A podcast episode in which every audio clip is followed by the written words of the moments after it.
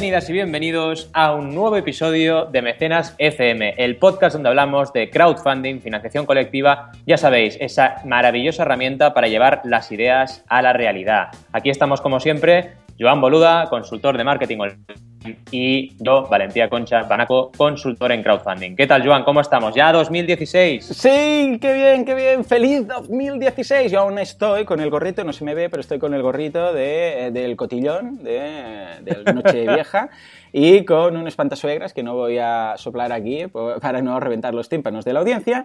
Pero muy bien, muy bien, con la resaca, súper contento y con trabajo hasta los topes. O sea, es de locos, Valentín, es de locos. Sí, la verdad, estamos, la verdad, en, un inicio de año muy loco. Además, no te lo había contado antes de empezar en antena, pero se me ha estropeado la caldera de casa, entonces me he duchado con agua fría esta mañana. He dicho, mira, eh, se empieza el año energía total, ¿no?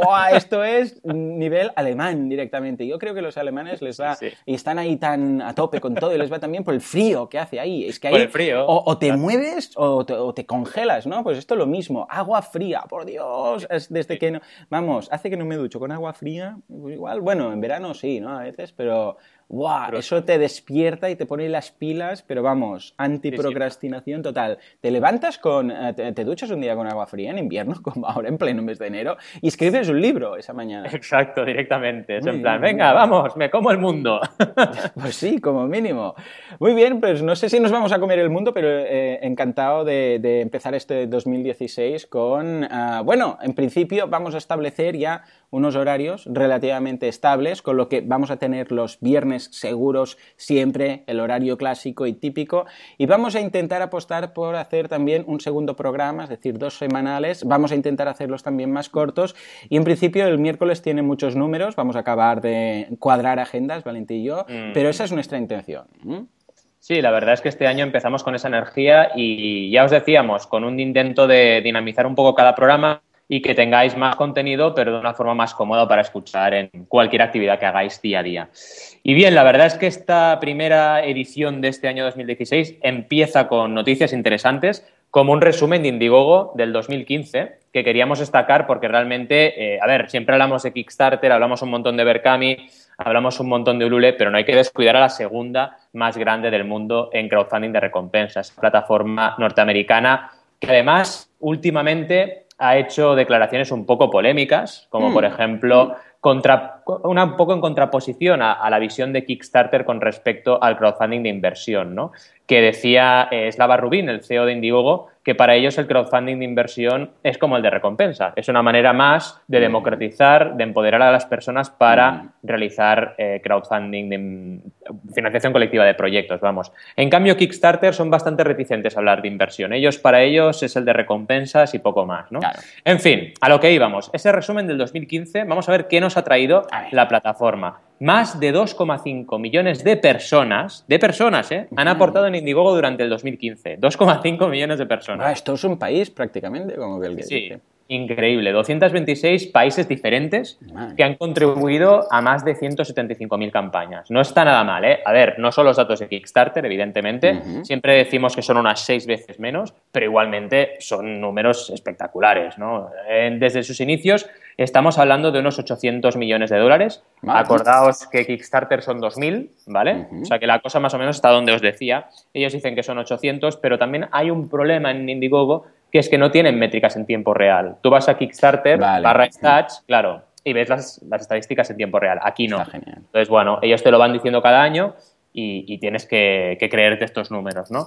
¿Qué más? La verdad es que una cosa muy interesante, y ya empiezan a decir, yo no sé si Indiegogo va a tirar por crear un Indiegogo inversión o algo así, ¿eh? Porque también en su resumen anual dicen que hay 500 millones de dólares que se han destinado a proyectos que han recibido primero financiación a través de la plataforma de recompensa, ¿vale? Y destacan tres, que es Canary Smart, Givo y Scanadu. Os dejaremos el enlace de, mi resumen, del resumen, ¿vale? Valga la redundancia, y aquí tendréis todo lo, que vamos comentando, ¿vale? Son tres campañas, sobre todo de, gadgets, de wearables y de gadgets para la cocina y para diferentes elementos del hogar, que además de invertir, de conseguir eh, la, preventa de, su producto a través de crowdfunding de recompensa, pues han conseguido inversión. Y ya decimos, 800 millones de dólares en recompensas, 500 millones de dólares en inversión. No está nada mal, ¿eh? Y pensad eso, pensad que el crowdfunding ya no solo es lo que consigues en la campaña, sino las consecuencias positivas que tiene esa campaña de crowdfunding en tu entorno. Campañas destacadas a nivel de récords, ya sabéis, Flow Hype, que lo hablamos, esa miel por crowdfunding que consiguió más de 12 millones de dólares, esa granja de apicultura. Super Troopers 2, una, una película que me ha entrado muchas ganas de ver porque veo un montón de policías así, sheriff, hmm. del rollo, del rollo eh, parque norteamericano y tengo ganas de verla porque debe ser bastante divertida. Y otra serie que se llama Conman, que también consiguió 3 millones de dólares. Así que la verdad, estas tres campañas millonarias son las que destacan ellos. Y luego, claro, campañas de tecnología e inventos, como no podía ser menos, que de muchas de ellas hemos hablado, como por ejemplo Sondors, la bicicleta eléctrica, que recaudó 5 millones. Hombre, mítica bici, sí. Que cambió de nombre, ¿te acuerdas? que estábamos ahí. Lo bueno de Mecenas y de vosotros también como audiencia es que estamos tan al día que nos enteramos de todas las pequeñas cosas de la Somos el marujeo. Somos el marujeo. Somos las páginas rosas, ¿no? La prensa rosa de, del crowdfunding también. Ah, y este año aún más, porque vamos a ir hablando de cosillas que aparte de las campañas, o sea, que genial. Sí, sí, brutal. Y luego, como no, las campañas sociales, ¿no? Todo lo que pasó con el terremoto del Nepal, que fue una pasada, eh, se recaudaron más de 475 mil dólares para ayudar a, los damnificados y la mítica campaña, como no, de Tom Finney en Grecia, ¿os acordáis? buenísimo. Vamos a salvar un país, pues venga, vamos a salvar un país. y bueno, empezamos a recaudar dinero para rescatar a Grecia. Fue una locura, la verdad, y estuvo muy, muy bien. Y luego, muy interesante, y lo hemos comentado mucho en Mecenas, eh, las colaboraciones que ha hecho Indiegogo. Y la última que comentamos hace muy poquito, esa colaboración con Bookstone, que son como una especie de tiendas Virgin o tiendas Snack, que básicamente lo que están haciendo con Indiegogo es eh, distribuir los productos que se financian en la plataforma.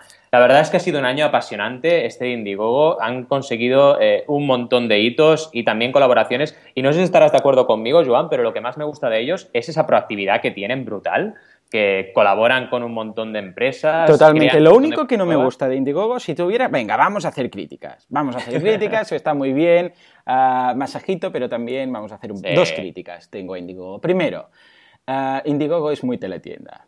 Lo siento, lo siento, pero Indiegogo tiene cosas buenísimas, ¿eh? Y hemos visto algunas campañas y todo genial. Pero la gran mayoría de lo que veo, y por eso ya no analizo tantas campañas de Indiegogo, eh, aunque tiene de muy buenas, ¿eh? Y eh, temas también, como hemos visto, uh, de temas sociales y tal, uh, es que hay muchos productos de producto preventa puramente de alguien que ya lo tiene hecho y que es, bueno, lo meto aquí y todo lo que saque de Indiegogo, pues mira, otro canal de distribución que tengo, ¿vale? Indiegogo.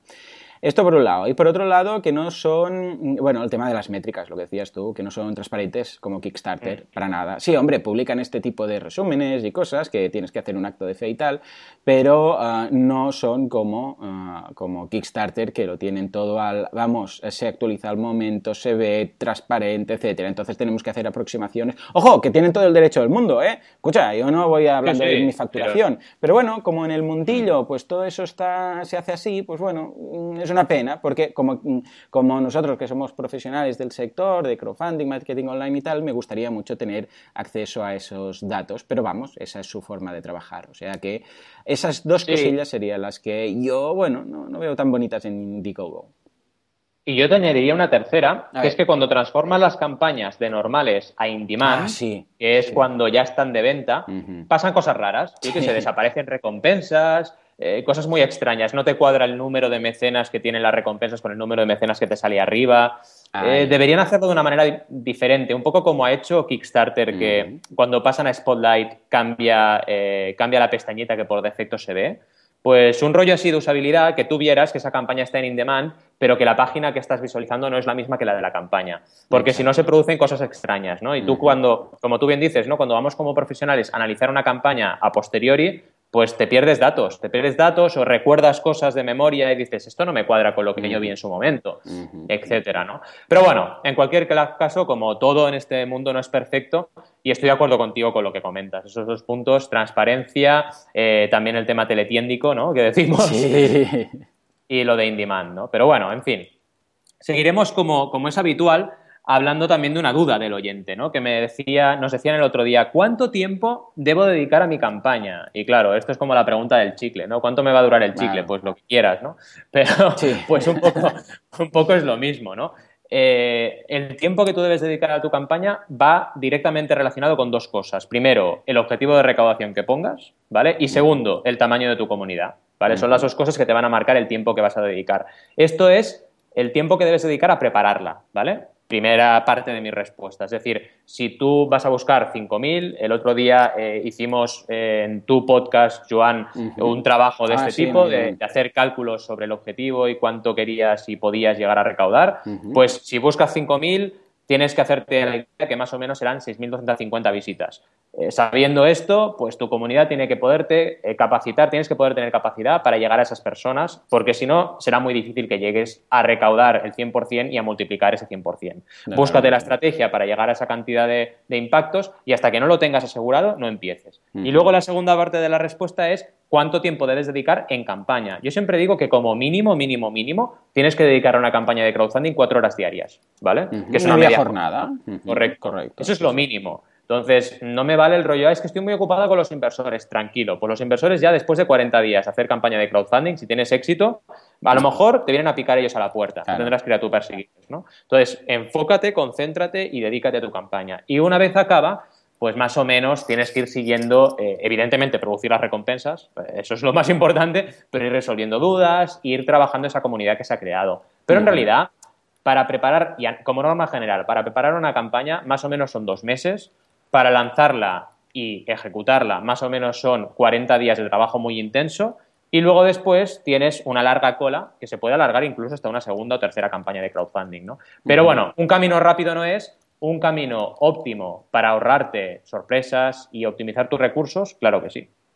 Sí, sí, totalmente. De hecho, ahora que comentas esto precisamente del cálculo, podemos decir a la audiencia que tenemos una especie de experimento que estamos haciendo. Está en fase beta y precisamente el otro día lo anunciamos a los que estáis suscritos a la lista. Por cierto, si no estáis suscritos, apuntaros en mecenas.fm, que os vamos a ir informando de estas cosillas.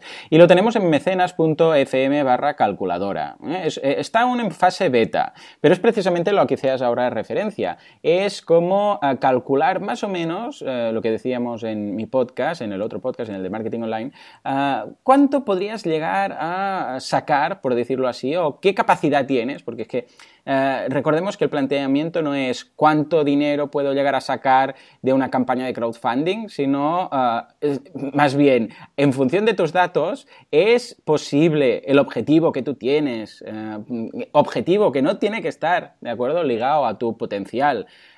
¿Es asequible? Bueno, pues hemos hecho una calculadora eh, que está, ya os digo, en fase beta. Tenemos actualmente, eh, básicamente tú introduces todos los números y te calcula eh, un objetivo, bueno, un escenario pesimista, neutral y optimista de lo que podrías conseguir. Actualmente tenemos como datos... Tenemos muchas ganas. Sí. Sigue, sigue.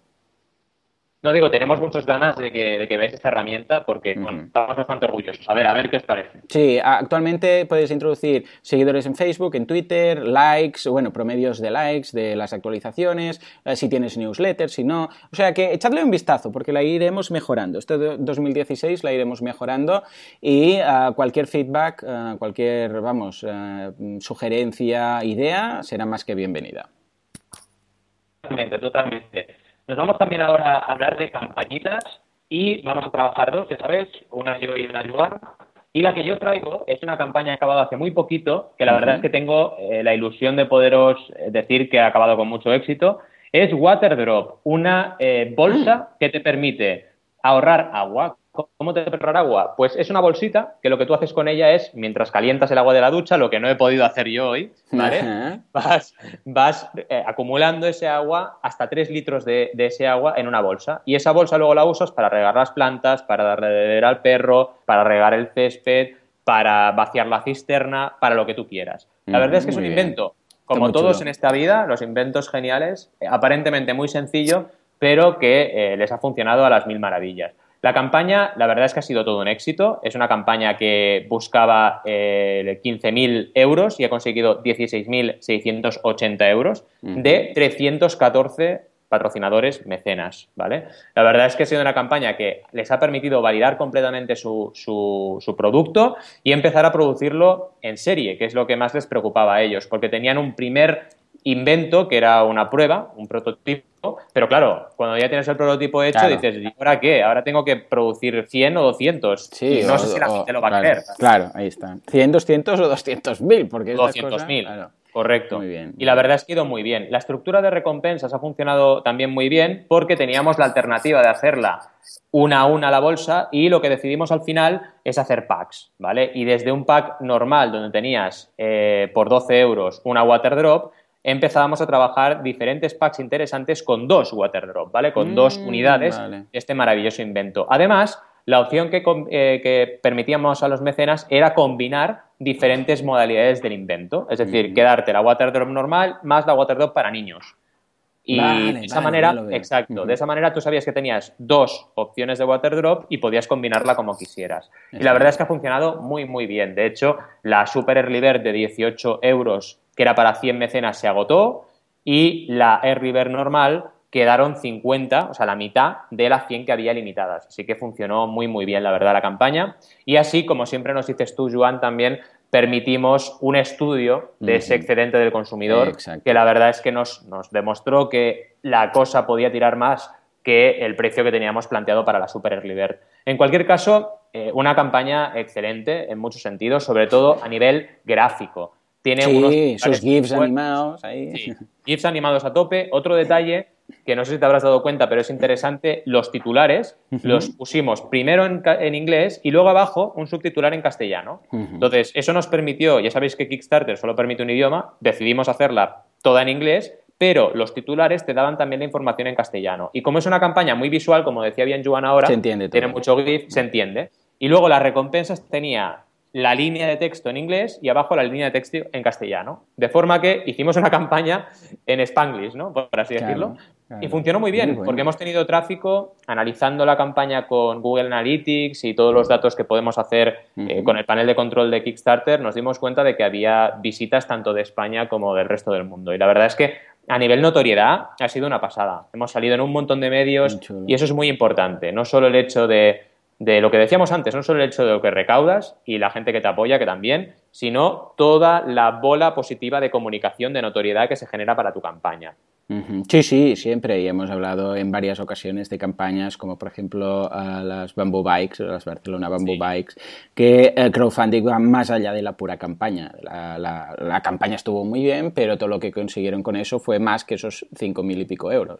O sea que muy bien, muy bien. Me pregunto si sería factible hacer una campaña crowdfunding sin texto, solamente con ilustraciones que sean lo suficientemente buenas como para que se entendiera en cualquier idioma, como las tiras cómicas sabes que están sin texto, que se entienden universalmente, mm, no sería mala idea. ¿eh?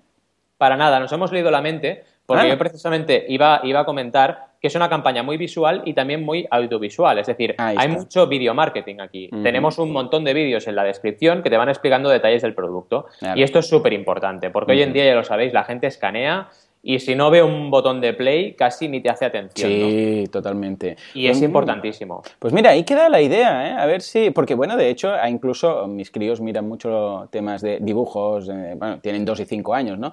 Y hay algunos, después me he dado cuenta que les gustan mucho, que son los que eh, no hablan, no hay texto. Bueno, hay el argumento y todo, lo que pasa es que no hablan, solo, solamente van pasando cosas. Con lo que teóricamente, incluso para las recompensas, si las recompensas, por ejemplo, fueran las fotografías, no sé se podría llegar a dar el caso, debería ser una campaña muy simple, evidentemente, ¿no? Porque a la que tengas que explicar algo, vamos, eh, ya vas a tener que utilizar texto. Pero bueno, ahí quedaría esa idea, esa idea. Muy bien, muy bien, estupendo. Muy, Cada vez buena la tendencia es reducir, totalmente. Cada vez la tendencia es reducir más el texto. Y otra cosa muy interesante que tenéis en esta campaña es explicaciones tan detalladas como hasta el punto de llegar a eh, estresar la bolsa para ver lo flexible que es. Entonces hay un GIF animado que la estiran, otro GIF que la pinchan y que no consiguen romperla, ¿no? Entonces eh, hay que analizar todos los conceptos que ya sabéis de las reglas de oro, trabajarlos eh, convencer a la gente, demostrar que ese producto es solvente y que realmente eh, tiene todo lo que tiene que tener para, durar y para, y para ser un buen producto. Y cuanto más visual y más audiovisual sea vuestra campaña, mejor. Mejor porque la gente más la va a poder digerir, sin ningún tipo de duda. Muy bien, encantada la campaña y bueno, espero y deseo que durante este 2016 veamos más campañas parecidas. Totalmente, simplemente para matizar eh, por último eh, todo el tema de las reglas de oro, que sepáis que además de tener una descripción visual, además de tener un objetivo mesurado, esta campaña cumplió la regla 30-90-100 y llegó al 100% relativamente rápido, ¿vale? Con una comodidad. Y eso les permitió, ya lo habéis visto, superar el 100% con bastante comodidad. Además, a partir del momento en que se llegó al 100%, todas las notas de prensa, todo lo que enviamos a medios empezó a funcionar mucho mejor. Y la última semana recaudamos una barbaridad proporcionalmente. Así que ya sabéis, lo de siempre, es decir, intentar mm, asegurar al máximo ese 100%, lo que decíamos antes, y que el tiempo de vuestra pre-campaña dure eh, tanto tiempo como podáis eh, garantizar ese, ese 100% lo antes posible. Muy bien. Sí, sí. Y bueno, ¿qué nos traes, Joan? Porque tengo pues ganas mira, de traigo un mega crack de la ilustración eh, de Patreon, ¿de acuerdo? Eh, volvemos a Patreon, ya sabéis de qué va, crowdfunding recurrente. Por cierto, he echado un vistazo al blog de Valentía, banaco.com, porque esta semana he escrito temas de crowdfunding recurrente. Y mm, Patreon es, bueno, ahora por ahora es el Kickstarter del, crowdfunding recurrente, por decirlo así, mm. porque es donde va todo el mundo. Y ya sabéis que ahí eh, se basan sobre todo en temas eh, relacionados con el arte y los artistas. Bueno, pues vamos a hablar hoy de Sergi Brosa, que precisamente es de Barcelona. Y entre otras cosas, voy a comentar esta campaña, pero entre otras cosas también quería deciros que ah, nos acercamos al tenerlo aquí eh, eh, relativamente cercanos, simplemente le enviamos un correo y le invitamos a pasarse por el podcast. Y dijo que sí que encantado y lo tendremos aquí seguramente, si no es esta semana, la siguiente y vamos a saber un poco más de él, ¿no? Y de lo que ha supuesto hacer esta campaña y tal. Bien, pues eh, como pequeña intro vamos a hablar de su campaña en Patreon. Eh, resulta que tiene, eh, básicamente, en este caso, en lugar de hacerlo por mes, lo hace como muchos artistas por obra. Ya sabéis que el crowdfunding recurrente puede ser mensualmente, es decir, de forma de, a través de varios periodos, o, ¿por qué no?, por cada obra, que es como lo tiene él enfocado. Por cierto, y antes de entrar en, la campaña en sí, fijémonos que en Patreon, si vas a una campaña, a la página de una campaña que sea de crowdfunding recurrente por obra o que, sea un crowdfunding recurrente mensual, vais a ver que las páginas son distintas. En este caso, la de Sergi, veréis que tiene un, un look and feel más parecido a las típicas campañas de crowdfunding, con el botoncito de eh, ser patrón arriba a la derecha, después con las recompensas colocadas a la derecha en una columna, etc. En cambio, las de crowdfunding mensual pues tienen otra, eh, otro layout completamente distinto. Es curioso que lo haga así Patreon. En todo caso, uh, echadle un vistazo porque veréis cómo no tiene nada que ver una cosa con la otra, pero para nada, para nada. En todo caso, ¿qué es lo que hace Sergi? tiene 91 patrones en este en esta ocasión y está consiguiendo 1.581 dólares por cada una de estas obras. Estas obras son extraordinarias, o sea, son fantásticas. Un nivelazo. Yo cuando estaba navegando por Patreon y estaba mirando, bueno, como, como, en Patreon prácticamente todo Cristo es americano, eh, hay poca, también hay, hay, españoles por ahí, hemos dedicado algunos programas a esto, pero prácticamente todo americano pensaba, bueno, usted es uno de estos que, que trabaja, yo qué sé, haciendo películas de animación, alguien de Disney, alguien de Hollywood que hace esto. Pues no, resulta que lo tenemos aquí al ladito, Barcelona, y me hizo mucha ilusión, ¿no? Bueno, pues la campaña está muy bien, la verdad, tiene un vídeo eh, de introducción muy bueno, se ve a él ahí en su terraza, se ven las ilustraciones, se ve el proceso, una misma ilustración, el sketch, el acabado, el tema del 3D, está genial, muy bien, la verdad es que está muy bien. Y por otra parte también tiene unas, en, el apartado de explicación, una especie de infografía de, ah, de recompensas a partir de 5 dólares y lo que tienes tú. Y lo que tienes es ni más ni menos, y está muy bien porque tienes ese personaje, ese carácter, y además tienes el PSD. Es decir, tienes el PSD del el Photoshop, el archivo en Photoshop del sketch de ese personaje. Si das un poco más, tienes el, el personaje ese, pero además el PSD es el final, el PSD final. Esto está muy bien, sobre todo si habéis trabajado alguna vez en Photoshop y sabréis exactamente lo que estoy hablando. Es oro puro para el que está aprendiendo a dibujar en Photoshop. Es oro puro porque te están dando el código para entendernos, el PSD, el código de cómo lo está haciendo todo. Y ya no es puramente porque dices, bueno, voy a saber cómo hacer todo esto, sino que ah, voy, a, voy a poder disfrutar y tener esto, sino que además voy a aprender a hacerlo. Con lo que, vamos, mm, no me extraña, de verdad, no me extraña que esté triunfando tanto, porque está funcionando muy, muy bien. En definitiva, una campaña extraordinaria y que le deseo, bueno, lo tendremos aquí en el programa y nos comentará cómo, cómo está y cómo surgió esta posibilidad. Pero vamos, es una persona que sobre todo, entre, aparte, evidentemente, del talento, tiene algo que es eh, comunidad y presencia en la red. Porque eh, después investigando he encontrado el perfil en, por ejemplo, en DeviantArt, como en otras redes y otras plataformas donde artistas colocan sus trabajos, y ahí se ve que ya ha estado trabajando, que ya lleva tiempo, que tiene sus amigos. Cuando, por ejemplo, cuando lanzó la campaña en Patreon, lo comentó en DeviantArt, y ahí la gente le apoyó y decía, ah, pues muy bien, ah, pues mira, felicidades, ah, pues yo aportaré. Con lo que, una vez más, importante no surgir de la nada y pensar que, bueno, voy a hacer un Twitter para poder hacer un como siempre decimos, voy a hacer un Twitter para hacer una campaña de crowdfunding, sino al revés, ¿eh? crear la comunidad y a continuación poder monetizar de alguna forma pues ese hobby que tienes.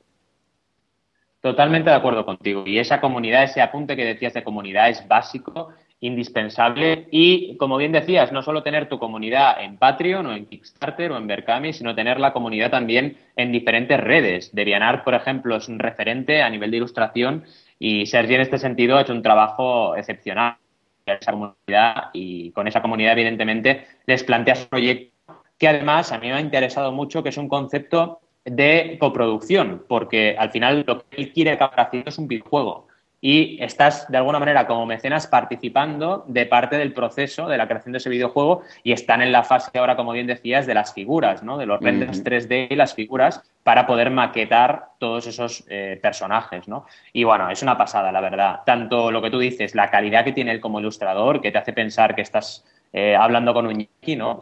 como, como cómo ha planteado esta campaña. Me ha interesado mucho lo que has dicho del diferente layout de Patreon en función de si vas por mes o vas por obra producida. Súper, súper interesante. Mm, sí, porque cambió totalmente, no tiene nada que ver, ¿eh? O sea, el uno con mm. el otro y de hecho al principio que lo, que lo detecté pensé, igual es que han cambiado, pero no, después me di cuenta que algunas aún estaban y digo, ahora me he perdido, ¿cómo va esto? y me di cuenta que era ah, esto, era en función de la recurrencia, si era por tiempo o si era por obras. Tiene bastante sentido. Mm, me pregunto cómo debe estar el factor de conversión en cada uno de los tipos.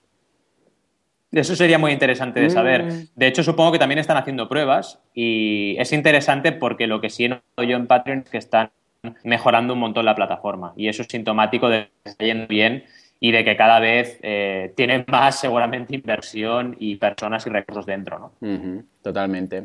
Muy bien, pues nada, señor uh, Sergi, esperamos tenerte por aquí pronto para que nos cuentes cómo ha, cómo ha surgido todo esto y uh, cómo te está yendo. Totalmente, totalmente. Y bueno, sin más, hemos hecho un mecenas FM realmente eh, apasionante, resumido 2015 con agua e ilustraciones y hemos podido ver todo el 2015 de Indiegogo, hemos podido resolver todo el cliente, hemos visto la campaña de Waterbook y esta campaña de Ser en Patreon. Sin más, muchísimas gracias por estar ahí. Nos escuchamos, ya sabéis, esperemos dos veces por semana de forma regular. Y bienvenidos a este 2016 de Mecenas FM, que seguro que será apasionante. Muchas gracias y hasta el siguiente programa.